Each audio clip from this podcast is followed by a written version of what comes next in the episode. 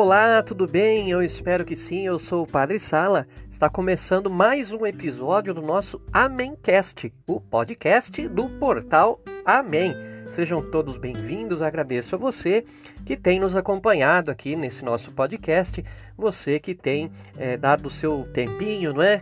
Entre outros afazeres, para esse bate-papo aqui um tanto quanto informal através dessa bela plataforma é, e meio de comunicação que é o podcast. Você, como sempre, eu relembro, pode acompanhar o Portal Amém em outras plataformas digitais além do podcast. Então você pode acessar amém.tel.br. Esse tel é de teologia, né? amém.tel.br. Conferir lá os nossos artigos, onde a gente vai falar de muitas coisas é, da fé e aprofundamos né, alguns temas também do cotidiano é, das nossas vidas, né?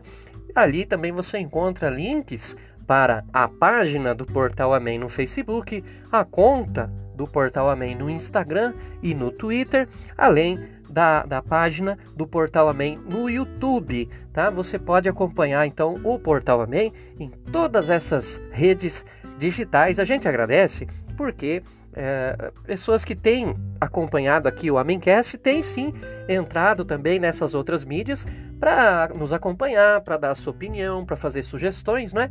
E é, o pessoal já percebeu que aqui no Amencast a gente está conversando inicialmente sobre coisas assim mais da, da cultura. É, imprensa, educação, é, livros, é, cinema. Houve aqui quem fez sugestão para que a gente fale também sobre seriados, né, as séries, tantas séries que fazem parte aí é, da vida das pessoas, não só as que estão na televisão aberta, mas também nos canais streaming, né, Amazon, é, Netflix, etc. E eu quero adiantar para você, a gente já tem é, vários assuntos sugeridos por muitos ouvintes aí do Amencast e no devido tempo a gente vai falar é, sobre esses assuntos que vocês estão sugerindo, tá? Então, tenha fé, pode fazer sua sugestão e com paciência espera que vai chegar a vez daquele assunto que você quer nos ver aqui conversando, tá bom? Eu não poderia terminar é, o mês de agosto sem falar de um tema é, muito apreciado, muito importante pelos fiéis da nossa querida e amada Igreja Católica Apostólica Romana, que é vocação. O mês de agosto, como todos sabem, né, todos das nossas comunidades católicas sabem, é o mês vocacional. É ali, principalmente durante esses, esses, essas semanas não é, do, do, do mês de agosto, que a gente reza. Claro que a gente reza todos os dias, mas no mês de agosto o nosso pensamento, as nossas orações se voltam com mais fervor e intensidade para pedir ao Senhor da messe que mande mais operários para a messe. A gente reza para que os jovens, não é, é meninos e moças, não é, possam sentir dentro de si o chamado à vocação religiosa e, sentindo esse chamado, tenham a coragem, a audácia, por que não dizer a ousadia de dizer sim a esse chamado para deixar outros projetos da própria vida é, e embarcar, ou seja, entrar na barca de Pedro, que é a igreja, embarcar nessa aventura de ser alguém 100% dedicado ao Evangelho, ajudando a Cristo nessa missão,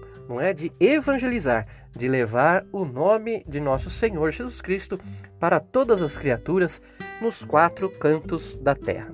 Existem muitas obras, muitos livros é, falando sobre esse tema né, da vocação. São tantos que eu não vou nem aqui sugerir algum. Você pode fazer a sua pesquisa no, no Google ou perguntar aí para algum padre da sua paróquia. Mas o que não falta, graças a Deus, é livro falando sobre vocação. Vocação que é um mistério, não é? É um mistério. A gente nunca vai entender completamente nessa vida esse mistério de um Deus que conta conosco e que quer contar com alguns de uma maneira mais exclusiva e coloca no coração, na alma de alguns, esse desejo ardente, esse chamado, não é, de, de, de, querer dedicar a própria vida às coisas de Deus de forma integral. Então, a, a, vocação é algo misterioso, é uma coisa misteriosa. É, você, você vê que é, às vezes a criança ali com seus 10, 12 anos, você já enxerga nela traços de uma vocação religiosa. Né? Não estou dizendo assim, uma coisa é, é, né, como diz o sábio profeta, aquele sábio poeta, né? Uma coisa é uma coisa, outra coisa é outra coisa. É, a criança que gosta da fé, da religião, isso tudo é muito bonito. E às vezes a gente encontra um, um, um, menininho, né, uma criança, uma menininha, dizendo que quer ser padre, que quer ser freira. Mas veja, é, faz parte é, do seu universo, né, da, da, do seu lúdico, aquela, a resposta àquela velha pergunta, né? O que, que você quer ser quando crescer? E assim como tem crianças que dizem que querem ser médico, bombeiro, astronauta, também tem crianças que dizem, não, eu quero ser padre. Agora, para isso acontecer, não é? uma criança de 8, é, 7 anos dizendo que quer ser padre, ser, ser freira, para ela realmente ser, nós temos que observar durante o seu crescimento, a juventude, se é, existe mesmo uma vocação ou se ela falou aquilo apenas como um sonho juvenil, né? um sonho infantil. Nós é, vemos sim que tem é, crianças aí com seus 10, 11 anos, né? na, na pré-adolescência, que já tem traços de vocação que, que tem muito gosto pela oração, que tem muito gosto pelas liturgias da igreja, pela vida da comunidade, não é? Então você percebe isso. E durante a juventude, a gente percebe também. Quando é, o padre vê um, um rapaz, uma moça é, interessados na vida religiosa, não vai entrando de cara assim no convento, no seminário, não é? Muitas dioceses é, ao redor do mundo fazem aquilo que a gente chama de é, encontros vocacionais. É? Na Diocese de Jundiaí, por exemplo, aqui onde eu pertenço, é, os encontros vocacionais acontecem uma vez por mês. E o que, que se faz lá? Se reúnem todos os moços, né, os jovens, é, que têm interesse pela vida sacerdotal. E, e nesses encontros vocacionais são trabalhados muitos temas importantes para a, a, caminhada vocacional, para investigar se, se a vontade daquele jovem em ser padre realmente é genuína, se ele tem condições, as dificuldades que podem atrapalhar não é, é a sua caminhada vocacional e já podem ser trabalhadas ali é, antes mesmo de a pessoa entrar de vez no seminário, né? Então, é, principalmente aqui em Jundiaí, eu falo com mais conhecimento porque passei por esse processo também. Aqui, geralmente, depois de um, dois anos, né, frequentando mensalmente a, os encontros vocacionais, o jovem pode ser admitido ou não para o seminário diocesano, onde aí vai viver em comunidade junto com outros seminaristas, né? Fazendo todo aquele percurso do caminho vocacional até chegar ao presbiterado, ao sacerdócio. Nas casas religiosas femininas, o processo é mais ou menos assim. Também a jovem não vai entrando no convento, em qualquer convento, a hora que quer, não. É, é as coisas devem ser muito bem pensadas e a vocação é um tema muito sério, muito importante para a igreja, claro. Então, é, uma moça que deseja entrar para um convento, fazer parte de uma comunidade religiosa feminina também faz um processo é, de caminhada é, vocacional, assim, de conhecimento das regras, é, dos carismas daquela congregação, daquela, daquele convento, de como é a vida lá, participa de alguns eventos, de alguns retiros, né, já para perceber a, a, a vocação feminina na igreja tão bonita, não é? Tão importante. A gente sabe que tem a, as religiosas que são enclausuradas, assim como as que não são de clausura. Então, a moça, nesse discernimento vocacional, também tem que descobrir a, a, a que é o chamado dela. Se for pela vida na clausura, né? Que seja. Mas aí ela precisa conhecer realmente como é isso, conversar com as outras irmãs, com as outras freiras, não é? Para que não se iluda, para que depois, é, é, quando entrar, entrar com os dois pés, né? Não ficar com um pé dentro, um pé fora, sem saber discernir, sem saber é, decidir. Nós temos é, muitos casos e ah, alguns documentos da igreja que falam sobre a vocação nos mostram que de algumas décadas para cá tem surgido também muitas daquelas vocações que a gente chama de vocação tardia, né? ou vocação madura. O que, que é isso? São pessoas é, que decidem pela vida religiosa, assim, não na juventude, mas depois, depois que já se tornaram adultas e mais maduras, mais amadurecidas né, no seu entendimento. Esse padre que vos fala é um desses casos, né? Eu confesso para vocês é, que é, desde criança eu ia na missa, não é? Mas nunca fui é, coroinha, acólito.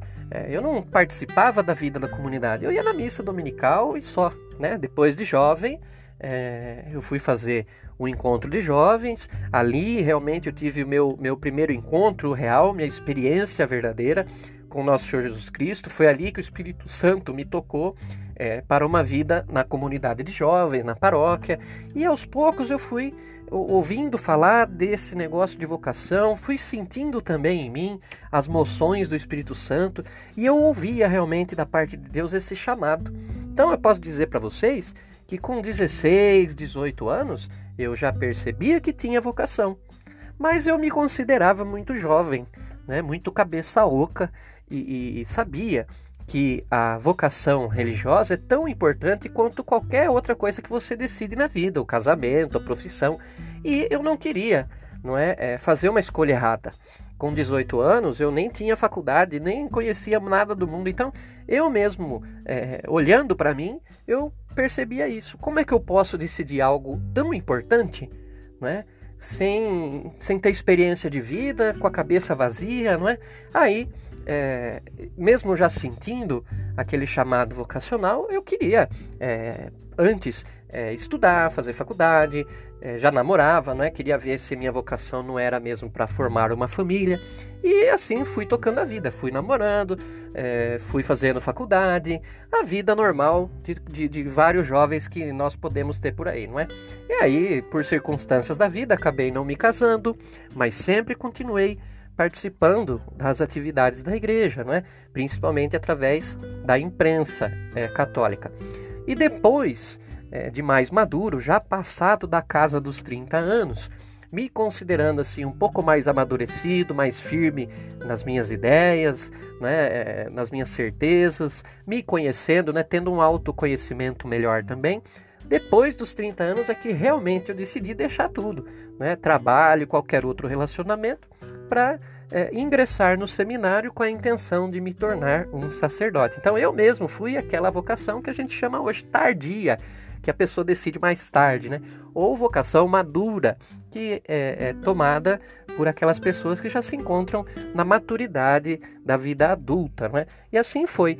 Fiz todo o meu processo no seminário, é, similar ao dos outros seminaristas, com algumas exceções aí no percurso, porque quando eu entrei na faculdade, quando entrei no seminário, eu já era formado, né, já tinha faculdade, então o processo não foi exatamente igual, mas foi é, o mesmo. No total, fiquei seis anos no seminário, estudando, vivendo ali a vida é, comunitária, me adequando, me conformando, né, às disposições necessárias para me tornar um sacerdote. Graças a Deus, por, mais por bondade de Deus do que por meu merecimento, tive essa graça de ser ordenado sacerdote e é graça mesmo porque não é por merecimento. Eu não mereço ser padre, mas esse é um outro mistério, né? O da vocação sacerdotal, a da vida do padre. É, eu não mereço, mas Deus me chamou. Deus me tirou do meio do povo, Deus me, me foi iluminando os meus passos até eu chegar a um dia ali numa igreja diante do bispo, onde ele me ungiu não é? e me conferiu o sacramento da ordem. É algo misterioso que a gente não entende de completo, mas que a gente experimenta vivamente e a gente sente não é? A, aquela alegria, aquela realização de poder viver a própria vocação. É, nos seminários, né, os moços, quando entram, geralmente tem uma longa caminhada de estudos pela frente. Primeiro, é, há, uma, há um ano, não é, dois semestres, vamos dizer assim, de adaptação é, o jovem entra naquele seminário que antigamente se chamava assim seminário menor. Né? Hoje a gente fala é o seminário propedêutico, né? É um ano de experiência onde ele vai aprender ali as primeiras coisas da vida em comunidade dentro de um seminário. Se perseverar a esse primeiro ano, aí o jovem vai para o seminário maior, não é? Onde ele vai começar de verdade os estudos. No seminário menor, também há estudos, mas assim, são mais informais, são mais de complemento, né? tem professores ali é, que lecionam, mas não, não é numa instituição, numa faculdade, com nota, essas coisas, né? Depois, lá no, no seminário maior, não. É, a partir do momento que entra no seminário maior, o seminarista faz quatro anos de filosofia, né? Quatro anos de filosofia com muita leitura, com muita escrita, com muita apresentação de, de, de trabalhos e etc. A filosofia tem essa função de abrir a, a mente da pessoa, né? de apresentar para ela novas visões de mundo a respeito de coisas que às vezes ela sequer contemplou. Né? A filosofia tem essa função de ser essa ferramenta que prepara a razão, prepara o entendimento para os estudos teológicos que virão em seguida. Então, uma boa formação filosófica é necessária para quem quer ser padre, porque é, essa abertura de mente, essa capacidade de ver o mesmo fato sobre vários ângulos, né? É, essa necessidade de conseguir colocar, se colocar, é, se colocar no lugar dos outros, pesando as diversas situações do dia a dia, tudo isso a filosofia é, é, ajuda, não é, como ferramenta a razão. Você sabe, a nossa fé, não é? É trabalhada em conjunto com a razão. Fides e ratio, fé e razão. Depois de quatro anos de filosofia, então o seminarista faz mais outros quatro anos, né, uma segunda faculdade de teologia. E ali os estudos são mais densos ainda, mais profundos ainda. É, não pensem que os alunos, os seminaristas vão, vão estudar coisas apenas sobre doutrina, não é? Claro que tudo está interligado. Ele vai aprender sobre história da igreja, algumas noções bem básicas é, de línguas, né? É, utilizadas ali nos estudos bíblicos, o latim, o grego, o hebraico. Ele vai aprender sobre liturgia, sobre os sacramentos e, e outras coisas importantes para a vida sacerdotal, é, como falar com a juventude, como trabalhar nos meios de comunicação, a administração eclesial. Olha, é uma série de matérias, é uma faculdade muito puxada, viu? Também tem muito leitura, tem muitas leituras, muitos trabalhos, né? E é fundamental, porque o padre é um teólogo, né? um estudioso das coisas de Deus, não para alimentar a própria vaidade, não para colocar apenas o diploma pendurado numa parede para exibição, mas principalmente o, o, teólogo é um estudioso das coisas de Deus para poder ajudar o povo também a crescer no conhecimento das coisas da fé e alcançar juntos né, a salvação que todos nós queremos. Né? Depois da, da faculdade de, te, de teologia, então o seminarista faz aquilo que a gente chama de experiência missionária. Algumas dioceses fazem isso. A experiência missionária é você sair da tua terra e ir aonde você está sendo chamado a ajudar, aonde é necessário. Né? Na diocese de Jundiaí, nós já tivemos experiências missionárias lá no Pará, em Marabá, é, temos em Pemba, na África, e também é, no sul do estado de Roraima, aqui no Brasil. Eu mesmo é, fiz um semestre de experiência missionária é, no sul do estado de Roraima.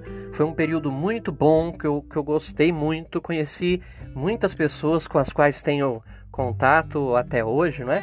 Trabalhei lá, tive essa graça de ficar lá um semestre nas cidades de São João da Baliza, São Luís do Anauá e Caroebe, é, como missionário, né? Compartilhando, aprendendo, enfim, é, vivendo a vida em missão. Bom, depois da experiência missionária, que é aplicada né, em várias dioceses também do Brasil e, e de fora do Brasil, aí vem mais um semestre de preparação para a possível ordenação diaconal. Então, o, o seminarista ele pede tudo por escrito, de próprio punho, numa carta ao bispo, que é, ele quer, ele deseja receber a, o sacramento da ordem para se tornar um diácono, né? E aí é feito toda uma fase chamada de escrutínios, ou seja, o bispo vai escrutinar, ou seja, vai investigar é, a vida daquele candidato. Vai conversar com padres, com o povo, com pessoas das comunidades por onde o seminarista passou, atuando, né, fazendo a, a sua atividade pastoral. E aí, junto com o conselho né, de formadores, de presbíteros, vai aprovar ou não a ordenação.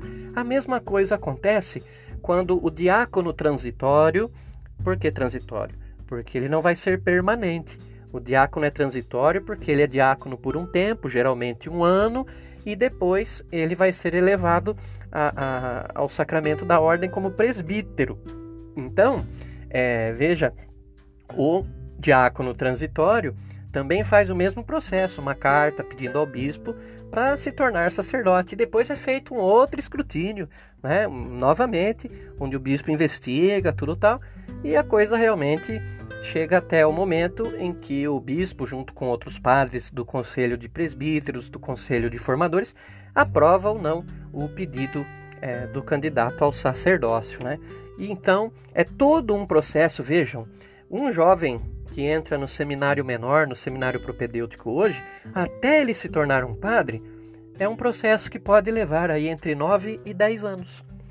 Nossa, padre, mas por que, que tem que demorar tanto assim? Vejam, as exigências né, que é, é, é pedida de um padre, principalmente nos tempos modernos, são cada vez maiores. Né? E esse tempo todo de estudo, de preparação, não é jogado fora. Né? É, é tudo para que se prepare de, de, de boa forma o sacerdote, para que seja santo, sábio, né? para que tenha um coração de pastor, para que saiba é, estar ali no meio do povo, do seu povo, conduzindo, entre aspas, as, as suas ovelhas. Né? O padre é o pastor que conduz as ovelhas de Cristo. Então, 10 anos como preparo, 8, 7, 11, 13, que leve-se o tempo necessário, desde que aquele sacerdote saia com todo um arsenal, todo um cabedal, tudo o que é necessário para ser um bom pastor diante eh, do seu povo, diante do seu rebanho. Né? Então vejam que não é uma coisa assim tão simples. E há as exigências da vida vocacional, não é? é entender o que é e viver realmente o celibato, procurar uma vida de santidade, uma, ter uma vida de oração, não é? É ter noções de, de, como se comunicar, é, ter noções de como administrar um, uma paróquia, uma comunidade. Então, são muitas exigências. E esses 10 anos, eu acho assim, é, são válidos, são válidos, porque é tudo visando a boa preparação de sacerdotes. Não é brincadeira, não é? é? A vocação é uma coisa séria, como eu disse, é um dom de Deus que cada pessoa deve decidir por si mesma se dá asas à vocação ou não. Não pode haver pressões externas, tá? Por exemplo, assim, você padre, você freira porque minha avó acha bonito. Ah, você padre, você freira porque eu não quero ter problema na vida. Não sabe o que está falando. É, você padre, você freira, é, porque assim eu tô com a vida garantida. Não, não é por aí. Realmente a vocação tem que ser muito bem discernida e muito bem é, sentida para poder ser bem vivida, né? E também os nossos jovens nas suas vocações masculina e feminina também não podem ser assim, não podem entrar né, na vida vocacional com nenhuma ilusão. Não é um caminho fácil, não é um caminho para todos. É um caminho que se parece em muitos dias com o mesmo caminho que Jesus caminhou no Calvário. Muitas vezes a vocação é feita é feita de dias de dor, de choro, de lágrimas, onde você, por amor a Cristo, entrega seu sangue, seu suor, onde você está sujeito, sujeita a perseguições, incompreensões, difamações, o ódio do mundo persegue também o vocacionado. O mestre chama e o mestre foi perseguido. E aqueles a quem o Senhor chama também são perseguidos.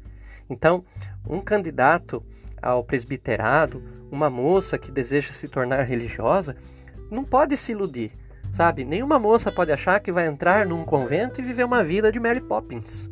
Né? E, e nenhum rapaz deve entrar no seminário achando né, que, que vai ser padre para ser o novo Marcelo Rossi. Não é essa a intenção. É claro que é, essa vocação no sacerdócio, na vida religiosa, masculina, feminina, ela dá alegrias. para o vocacionado, né?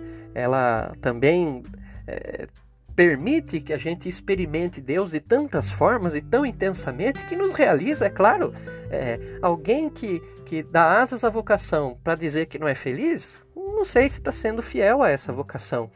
Deus me faz feliz como padre, apesar dos problemas. Assim como eu conheço muitas irmãs, muitas freiras, que são felizes na sua vida religiosa. Mas que ninguém se iluda. É um caminho de calvário. É, nesta terra nós não temos paz. Não temos paz. A paz não é, é que pode ser traduzida como sossego, tranquilidade. Não. Nós temos a paz que é dada por Cristo. É uma paz interior, é uma paz de consciência, né? é aquele dom né, da paz que vem do Espírito Santo que nos acalma o coração, que nos sossega a alma. Mas é uma vida inquieta, né, a vida do vocacionado, porque ele é chamado a dar voz ao Cristo nos dias de hoje e também nas atitudes de cada um de nós vocacionados. Então, não é um caminho fácil. A decisão por ingressar num convento, num seminário, deve ser muito bem pensada, muito bem refletida e digo, digo mais, muito bem rezada. Muito bem rezada. Porque senão a vocação não se sustenta. Muito bem, esse foi o nosso programa Amém de hoje. É, programa Amém, não, desculpa. o nosso Amencast. O programa Amém você é, confere na Rádio Nova Itu FM 105,9 é, toda terça-feira, das 8 da noite às 10 da noite, ou então ao vivo pela, pelo site www.novaitufm.com.br. Eu, eu ia falar do programa Amém na rádio e aí me confundi, né? Mas o que eu estou dizendo é que esse nosso episódio do Amencast, o podcast do Portal Amém está chegando ao fim. Hoje nós falamos sobre vocação, um tema muito importante para a igreja. Eu não podia deixar passar o mês de agosto sem tocar nesse tema. E digo para você o seguinte: se você conhece um jovem, né, uma moça, um rapaz, que, que sente na própria vida esse chamado vocacional à vida religiosa, apoie, apoie, ajude esse jovem a discernir né? Ajude-o com leituras, ajude-o com conselhos e principalmente ajude com a sua orientação. Se você é jovem, está me escutando, você moça, rapaz, se você até não está mais tão jovem, sabe, já está naquela fase mais madura da vida adulta, como eu já tive um dia, se você sente esse chamado de Deus, essa vocação para a vida religiosa, não abafa não. Não tenha vergonha, não tenha medo, não fique com aqueles pensamentos, ah, o que vão falar os meus amigos, ah, o que minha família vai pensar, quem vai me apoiar. Se você sente esse chamado, se você quer falar o seu sim para Deus na vocação que você sente no seu coração, não tenha medo. Procura o seu pároco, procura um diácono, procura o seu bispo, procura aquela pessoa, seu padrinho, madrinha da comunidade, aquela pessoa em quem você confia e vai investigando a si mesmo vai, vai lendo, rezando, para descobrir se essa sua vocação é genuína mesmo, né? se é verdadeira, para que você possa é, decidir um dia fazer como Pedro, né? Pedro, que, um dia, no seu encontro pessoal com Cristo, ouviu do Mestre aquele chamado: Vem e segue-me, e imediatamente Pedro deixa as suas redes, deixa o seu, o seu barco para seguir Jesus. Então, para tomar essa atitude de coragem, de ousadia na fé, de abandonar a tudo por causa da vocação, é preciso que você, em primeiro lugar, se prepare, não é? Então, não tenha medo não. Se a sua vocação é de Deus, se ela é genuína, tudo acaba dando certo, tá certo? Muito bem, eu agradeço a você pela sua paciência, pela sua audiência em mais um episódio desse nosso Amencast o podcast do portal Amém. E fica aqui renovado o convite para você entrar lá no nosso site amém.tel.br. O Amém, esse tel é de teologia, tá? amém.tel.br e lá você confere os nossos artigos, além de encontrar os links para o portal Amém nas outras plataformas digitais: Facebook, Instagram, Twitter, YouTube. O Amémcast de hoje fica por aqui. Eu, Padre Sala, me despeço. Deus abençoe a todos vocês e até o nosso próximo episódio. Tchau, tchau. Amém!